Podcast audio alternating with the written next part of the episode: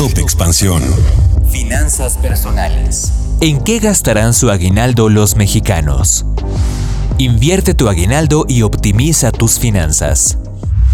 Yo soy Mike Santaolalla y sean ustedes bienvenidos a este Top Expansión. Top Expansión. Un estudio realizado por la firma Sinclair señala que cuando se les preguntó a los mexicanos cuáles eran las principales áreas en las que planeaban gastar su aguinaldo este año, 66% dijo que en compras navideñas, 38% mencionó el pago de deudas y otro 34% indicó que destinaría una parte al ahorro o a la inversión. En México, solamente 52% de la población ocupada y remunerada recibe aguinaldo en el país, de acuerdo con datos del INEGI. Las familias mexicanas destinan cerca de 19 mil pesos en comida y regalos navideños esta temporada, así lo indican los datos de World Remit, una empresa mundial de pagos. Sin embargo, los empleados mexicanos destinan entre el 30 y el 50% de sus ingresos laborales para pagar sus deudas, sin mencionar el estrés que esto conlleva. Top Expansión.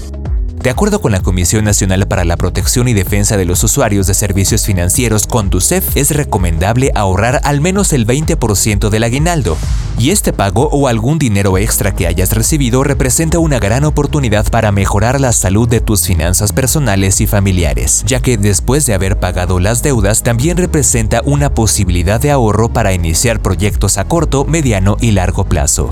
Aquí hay algunas acciones fundamentales para fortalecer una estrategia financiera que te permita aprovechar mejor tus ingresos de fin de año. 1. Establece metas financieras específicas a corto, mediano y largo plazo. Esto te dará claridad en el objetivo del ahorro y motivará tu disciplina. 2. Tener claridad de los ingresos percibidos y de los gastos necesarios para poder elaborar un presupuesto adecuado y realista. 3. Conocer las necesidades específicas de acuerdo a cada etapa de la vida. Por ejemplo, durante el inicio de la vida laboral es ideal prevenir sobre el retiro, mientras formando la familia, los objetivos del ahorro principales pueden ser garantizar la educación de los hijos y brindarles una atención médica de calidad. Y 4. Considerar como parte de la estrategia financiera la contratación de un seguro de vida y de gastos médicos mayores para hacer frente a los imprevistos financieros que se puedan presentar, garantizando así un respaldo personal y familiar.